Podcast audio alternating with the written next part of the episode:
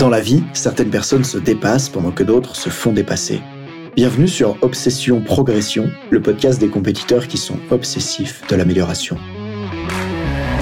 Je m'appelle Nathan Delacoste, je suis préparateur mental spécialisé dans les sports extrêmes. J'accompagne surtout des athlètes internationaux comme les skieurs et snowboarders en équipe de France.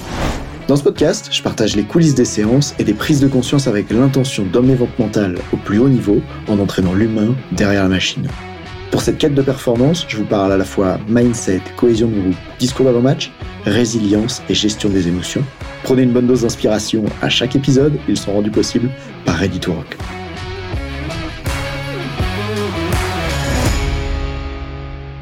Comment analyser ses performances après une compétition ratée? Souvent, quand on a raté en compétition, quand on n'a pas atteint le résultat qu'on voulait, on a tendance à vouloir mettre un grand coup de pied dans ce qui s'est passé, le mettre derrière soi, essayer de l'oublier parce que la frustration est trop forte. Et je voudrais te raconter la séance que je viens de vivre avec un snowboarder après la dernière Coupe du Monde qu'on a débriefé ensemble, dans laquelle il est arrivé en me disant, parce qu'on fait des séances pour débriefer les compètes, et il m'a dit, bah voilà, ça n'a pas marché. Et en fait, moi, quand j'entends un ça n'a pas marché, ce que j'entends, c'est une généralisation. Je ne crois pas que tout n'a pas marché. Je tombe pas dans son jeu. Quand quelqu'un me dit ça n'a pas marché, je me dis qu'est-ce qui spécifiquement n'a pas marché? Et quand je commence à faire ça, ensuite, on tombe sur des mines d'or. Pourquoi c'est important ce qu'on va voir dans cet épisode? Parce que ceux qui ne font pas ça font l'erreur de mettre à la poubelle tout ce qui s'est passé. Et peut-être que l'erreur la plus commune que j'ai remarquée dans le monde du sport ces six dernières années, chez les skieurs en tout cas, c'est si une manche, il y a 52 portes dans la manche, et que l'athlète fait les 49 premières portes super bien, à son meilleur niveau, et que l'athlète fait une faute à la cinquantième et sort, et du coup n'obtient pas de chrono en bas. L'athlète est dégoûté de sa manche et rejette toute la manche et se dit je suis nul, j'aurais jamais dû faire ça, que ce soit une fille ou un garçon. J'ai énormément rencontré ça chez les ados que j'ai entraînés en ski. Et ce qui est dommage parce que l'entraîneur, lui, souvent, est très excité d'avoir vu l'athlète performer si bien entre les portes 1 à 49. Ce qui fait que d'ailleurs, comme c'était la première fois que l'athlète skiait si vite en lâchant les chevaux entre toutes ces portes, L'athlète est arrivé avec tellement de vitesse dans les dernières portes que eh ben, ce sportif s'est retrouvé à faire une faute et à sortir. Mais finalement, performer, c'est sans doute être capable de skier super bien des portes 1 à 49 et réussir à faire ça jusqu'au bout, plutôt que de skier beaucoup moins vite en étant crispé et sur la retenue jusqu'à la porte 49 pour être sûr de ne pas se rater à la cinquantième. Et là où je veux en venir, c'est que si les sportifs ne sont pas attentifs, et je vais te parler du snowboarder en Coupe du Monde dans un instant, s'ils sont pas attentifs à qu'est-ce qui a marché spécifiquement et qu'est-ce qui n'a pas marché spécifiquement, ils vont généraliser et ça va sans doute les empêcher de progresser. Notamment parce que une façon pour le cerveau d'évoluer, c'est d'obtenir du feedback positif. Après tout, savoir faire un nouveau mouvement, par exemple savoir faire un salto arrière, ce n'est rien de plus que de nouvelles connexions neuronales dans le cerveau, des neurones qui avant n'étaient pas connectés entre eux et le deviennent. Alors bien sûr, il y a ceux qui vont me dire, et les kinés, qu'il y a aussi des choses dans les muscles qui se passent, etc. Oui, bien sûr, mais d'abord tout ça, ça part du cerveau. Et c'est ces nouvelles connexions dans le cerveau qui font qu'on va être capable de réaliser le mouvement. D'ailleurs, pour ceux qui font du freestyle, pour ceux qui font de la gymnastique, pour ceux qui plaquent des figures et qui m'écoutent, il y a souvent un moment où on ne sait pas faire et puis un moment après où on sait faire. On a l'impression qu'il y a une connexion dans la tête qui existe alors qu'avant elle n'était pas présente. Et en fait, pour que les neurones ils renforcent leur connexion entre eux, eh bien, il y a besoin que l'axone, le truc qui fait le lien entre les deux neurones, il se renforce. Alors, euh, certains diront qu'avant, c'est une petite route ou c'est une route qui n'existe pas, et puis après, ça devient une autoroute. Concrètement, dans les termes techniques, ce que ça veut dire, c'est que la gaine de myéline autour de l'axone va grossir, va s'épaissir, et ça va faire que l'influx nerveux transite notamment plus rapidement. Pourquoi c'est important ça? Bah Parce que ça signifie que pour qu'il y ait un apprentissage, et c'est ce qu'on appelle la plasticité cérébrale, pour qu'il y ait cet apprentissage, il va y avoir besoin que l'axone soit renforcé, que la myélinisation se fasse, qu'il y ait de plus en plus de couches autour du neurone, un petit peu comme une gaine accélératrice qui ferait, euh, vous savez, comme dans les, films ou les jeux vidéo, ou je crois les, nouveaux trains qui se développent en Asie, où euh, on met le train dans une espèce de capsule, dans un tunnel capsule. Le train, il, il est même pas attaché à un rail, il est comme en train de flotter. Et ça, ça lui permet d'aller plus vite. C'est un peu ça l'image que vous pourriez avoir de l'apprentissage dans le cerveau. Et pour pouvoir arriver à ça, eh bien, on a besoin de feedback positif. Pour apprendre, on a besoin de sentir que ce qu'on fait, ça fonctionne. C'est comme ça que l'oiseau qui tape contre le bouton, là, et que quand il tape sur le bouton, d'un coup, le, manger tombe, eh bien après, il fait l'apprentissage que si je tape sur le bouton, il y a à manger qui tombe. Cette forme de conditionnement-là, c'est un apprentissage qui renforce le truc. Et donc, ça me dit, ah tiens, ce que je fais, ça fonctionne. Et c'est là que dans le débrief de la compétition avec cet athlète, je voudrais te donner un plan très précis pour être capable d'enseigner ça aux athlètes. Parce que souvent, ils savent pas le faire et ils vont avoir tendance à le percevoir comme j'ai gagné ou j'ai raté, mais être incapable d'aller plus dans la précision que ça. Alors, comment le faire mieux? Eh bien, dans son cas, on a pris chacune des étapes pour accomplir ce qu'il y a à accomplir. Lui, au début, il m'a juste dit, ben, j'ai pas plaqué ma figure. La figure, bon, comme ils font pas tous cette figure-là et que je tiens à conserver l'anonymat, admettons qu'on parle du backflip, le salto arrière. Évidemment, au niveau Coupe du Monde, ils font bien plus que ça. Donc, il me dit, bah voilà, j'ai pas plaqué le backflip, donc ça n'a pas marché, donc j'ai raté. Il était pas loin de me dire, donc j'ai été nul. Et moi, je lui dis, OK, apprends-moi à faire un backflip, de quoi il y a besoin. Et là, je vais forcer l'athlète à décomposer, comme un petit peu des petites briques, des petits Legos, de c'est quoi l'assemblage de pièces dont j'ai besoin pour pouvoir atteindre le truc final. Et donc, on avance comme ça. Et il me dit, ben, là, au début, euh, tu dois d'abord avoir la bonne vitesse tu dois t'élancer et prendre la bonne vitesse. Je lui dis, attends, attends, parce que je crois que d'abord, tu dois être au départ et il y a quelque chose à faire. il me dit, ah oui, c'est vrai qu'il faut d'abord décider, prendre la décision que tu vas oser lancer ce tricks. Alors, une fois qu'il a pris la décision d'oser faire ce tricks, ensuite, il doit prendre la bonne vitesse. En général, ça veut dire foncer jusqu'au tremplin, aller tout droit. Et là, quand il arrive sur le tremplin, je lui ai demandé bah, de quoi tu as besoin? Et donc, il m'a dit, je dois lancer la figure suffisamment à plat et pas la désaxer. Et ensuite, il m'a parlé de toutes ces étapes comme ça. Il y avait par exemple aller chercher le grab tôt. Vous savez, le grab, c'est quand on va venir chercher à tenir la planche en l'air pour être plus stylé ou pour accélérer la rotation, etc. Et puis il m'a parlé de la réception aussi. Il m'a dit, bah, d'abord, il faut que mon regard, je le mette sur le bout du tremplin, on appelle le knoll, et qu'il faut pas que je le lâche de là. Il faut que je continue de regarder ce moment, cet endroit-là jusqu'au moment où je plaque. Ensuite, pour plaquer, je dois d'abord aller chercher la réception avec les pieds pour pas me faire écraser dessus. Je dois aller la chercher en détendant mon corps. Et puis, je dois garder le buste droit. Et après, je dois amortir la réception. Donc là, on pourrait avoir, je sais pas, 10 étapes, par exemple. Et donc, une fois que j'ai demandé, et je t'invite à retenir cette technique que je te donne, puisque tu pourrais l'utiliser à tes athlètes, une fois que je lui ai dit, OK, apprends-moi à faire un backflip, de quoi il y a besoin, et qu'il m'a décrit les étapes de la première à la dernière, en partant de je décide de faire le saut jusqu'à j'ai plaqué, là, je vais dire, OK, reviens dans le moment de la compétition, ferme les yeux et souviens-toi de ton run. Au début, est-ce que c'était validé ou pas validé? Prendre la décision d'oser le faire. Ah, c'était validé. Ok. Et là, je continue. D'ailleurs, il me coupe et il me dit Attends, je me rends compte qu'il y a un autre truc qui est important c'est qu'au moment où je m'élance pour faire ce trick, je dois prendre du plaisir, je dois être content de l'envoyer. Donc je lui dis Ok, ça c'était validé ou pas? Il me dit Ah oui, ça c'était validé.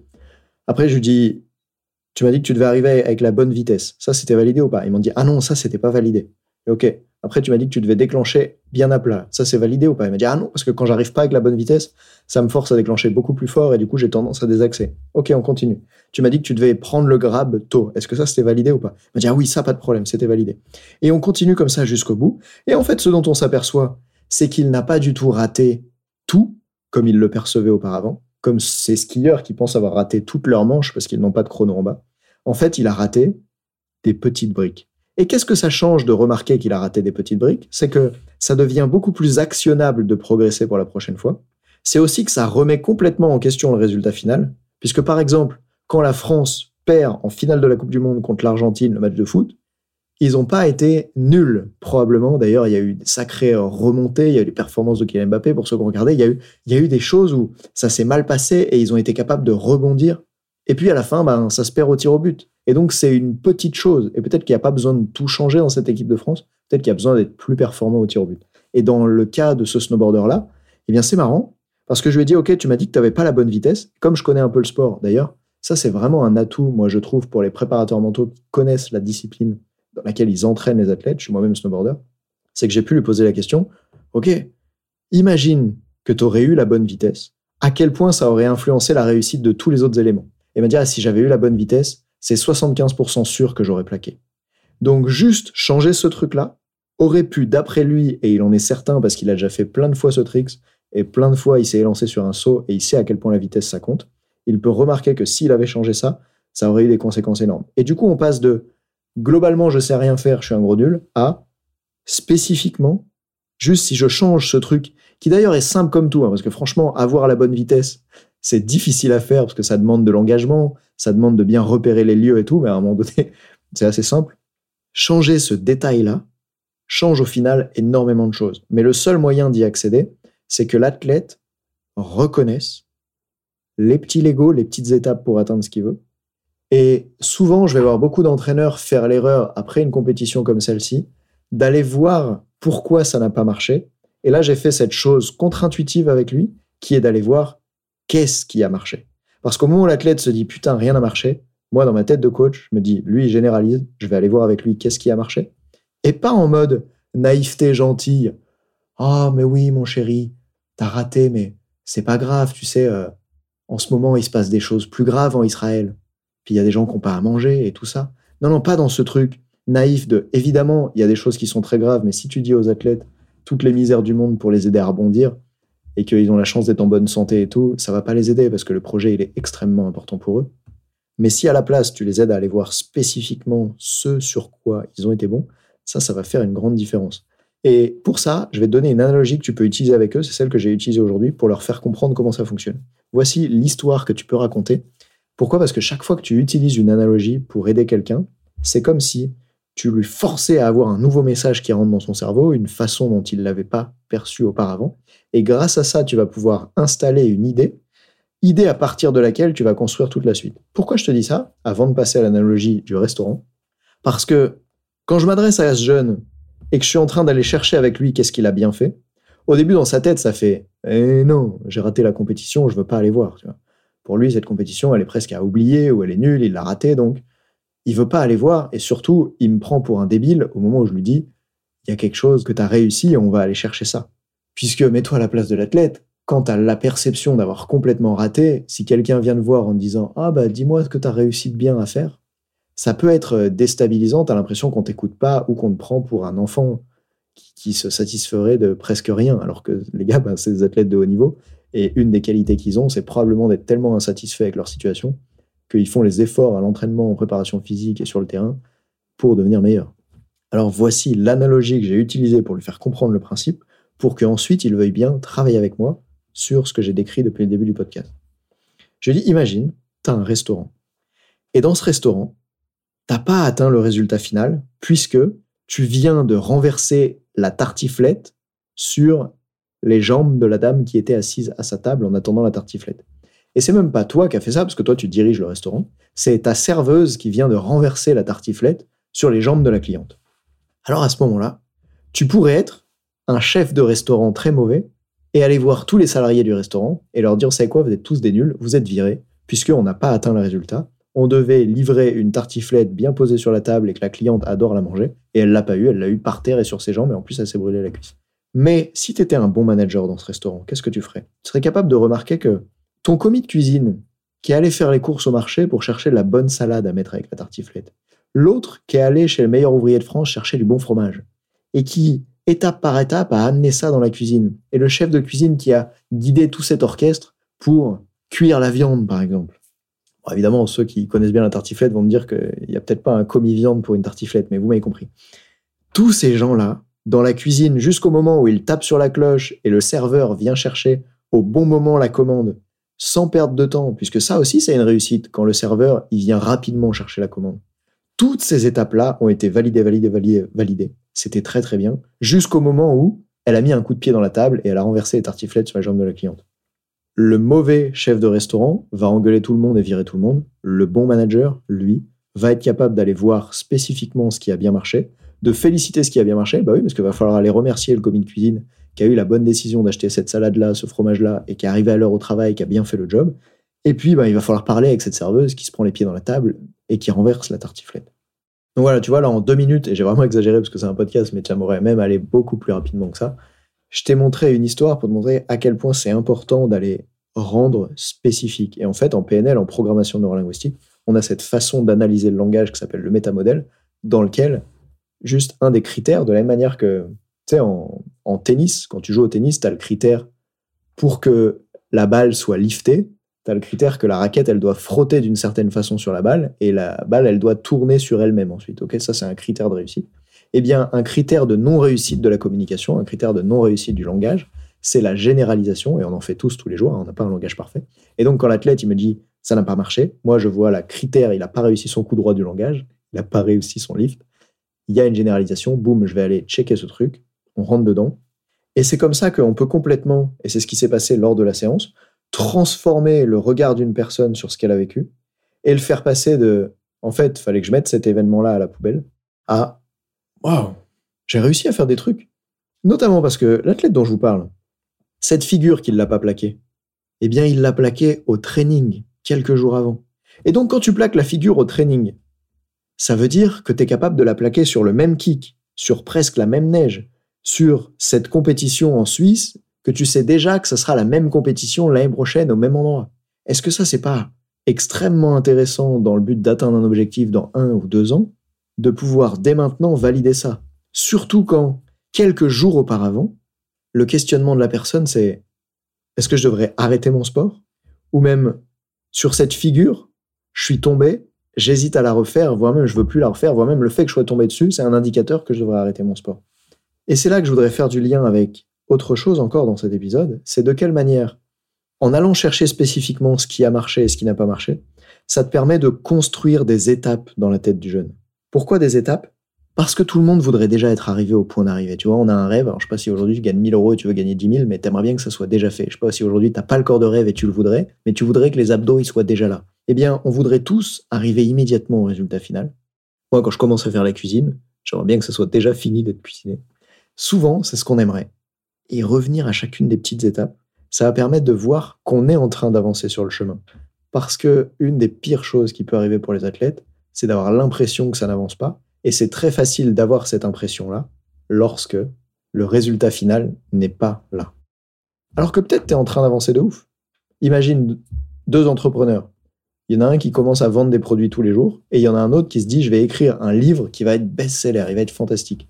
Celui qui vend tous les jours, je sais pas, des coca dans la rue, je sais pas si c'est autorisé, mais celui qui vend tous les jours, tous les jours, il fait du chiffre d'affaires en plus que l'autre qui est dans son, chez lui en train d'écrire son livre. Et après un an, il y en a un qui a récolté beaucoup plus d'argent que l'autre, puisque celui qui a écrit le livre est toujours à zéro. Mais le jour où celui qui publie le livre va le publier, d'un coup, il étend complètement son levier et il va pouvoir toucher beaucoup plus de personnes et probablement gagner plus d'argent, puisqu'un livre, il est diffusable à une énorme échelle. Et c'est aussi plus mémorable, ça lui créer un nom dont les gens se souviennent. Bref, il y a plein plein de choses. Et ça, si celui qui a écrit le livre est centré tous les jours sur la compétition avec l'autre de comment je peux faire pour gagner de l'argent, bah après une semaine, il va vite arrêter d'écrire son livre, tandis que l'autre a fait des ventes tous les jours. Et c'est pour ça que chez les athlètes, ça va être tellement important de les replacer dans un projet à long terme, parce que leur cerveau a tendance automatiquement à les placer dans quelque chose de très court terme. Est-ce que j'ai atteint ce que je voulais ou pas? Mais le seul secret de la performance, s'il y en a qu'un, c'est que ça se construit à long terme. J'adore cette phrase qui dit Rien de grandiose ne s'est jamais fait du jour au lendemain. Pourtant, la plupart des athlètes voudraient réussir plus facilement, faire face à moins de difficultés, mais en c'est pas là qui sont les apprentissages. Et dans cet épisode, plutôt que de juste dire je ne perds jamais, soit je gagne, soit j'apprends, merci Nelson Mandela, j'avais envie qu'on aille plus loin en allant voir bah, justement comment est-ce qu'on fait ça, parce qu'il suffit pas d'avoir l'idée en tête, il faut aussi savoir le faire d'un point de vue pratique. Et donc les étapes, souviens-toi, c'est une analogie pour montrer à la personne qu'elle a besoin de changer de façon de voir sa compétition. Elle veut pas être un chef de cuisine qui virerait toute son équipe alors qu'il y a juste une serveuse qui s'est trompé. Peut-être qu'il faut juste virer la serveuse ou former la serveuse. Donc, une analogie. Puis, je demande à l'athlète de m'expliquer de quoi il y a besoin pour atteindre ce que tu veux? Et là, il doit me décrire les étapes. Donc, c'est quoi les étapes pour plaquer ce trick C'est quoi les étapes pour gagner ce match de basket? C'est quoi les étapes pour accomplir cette course de vélo, etc. Et je reprends ensuite les étapes une à une avec l'athlète et je lui dis, OK, repense à ton truc que tu as raté là, à l'échec que tu as la perception d'avoir eu. Est-ce que ça, c'est validé ou pas validé? Validé ou pas validé? Validé ou pas validé? Et j'insiste à chaque fois qu'il me dit valider, je dis Ah bon? Ah, mais euh, je peux même être sarcastique. Dis-moi, tu... je croyais que tu avais raté? Là, ce que tu me dis, c'est que tu as pris le grab assez tôt, très tôt? Bravo. Ah, je suis étonné, hein, je pensais que tu avais tout raté. Et tu vois, tu peux même les pousser comme ça si tu veux, jusqu'au moment où la personne te dit Ah ouais, en fait, euh, c'est mieux que ce que je croyais. Et quand elle te dit ça, quand elle te dit c'est mieux que ce que je croyais, t'as gagné.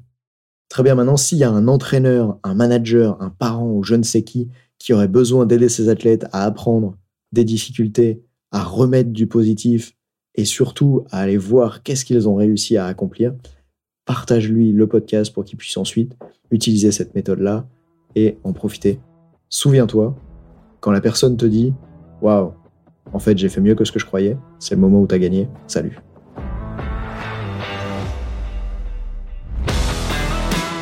On dit souvent que le mental c'est 70% de la performance à haut niveau, pourtant rares sont ceux qui l'entraînent au moins de 10% du temps. En écoutant jusqu'ici, t'as donné à la dimension mentale un peu plus de la place qu'elle mérite chaque semaine. Bien joué. Ma mission audacieuse, c'est d'aider le monde du sport à se transformer en profondeur et je veux faire en sorte que plus aucun coach ne passe à côté de la psychologie de ses athlètes. C'est pour accomplir ça que je crée une tonne de vidéos sur YouTube et des épisodes comme celui que tu viens d'écouter. Alors, je vais pas te demander d'inscrire de force tes amis au podcast et en même temps, si tu peux en parler à quelqu'un qui va l'adorer, quelqu'un à qui ça serait utile, ta recommandation elle signifie beaucoup pour moi. Si chaque auditeur en parle juste à deux autres, L'année prochaine, on sera des milliers de fois plus nombreux avec l'obsession progression. Salut